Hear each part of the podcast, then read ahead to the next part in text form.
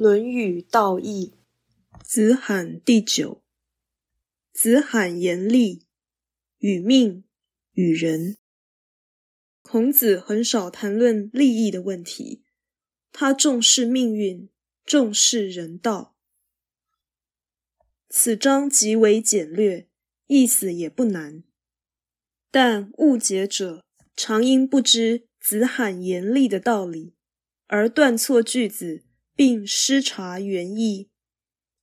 有人说这句话意味孔子不谈利益，也不谈命运，也不谈人道，这是莫大的误会。事实上，子罕严厉的原因正是孔子重视命运与命，而且强调人道与人。若人知命，就知道财力不能强求。若人有人心，绝对不可能为了谋利而牺牲道义。这个道理甚为明白，不需要深论。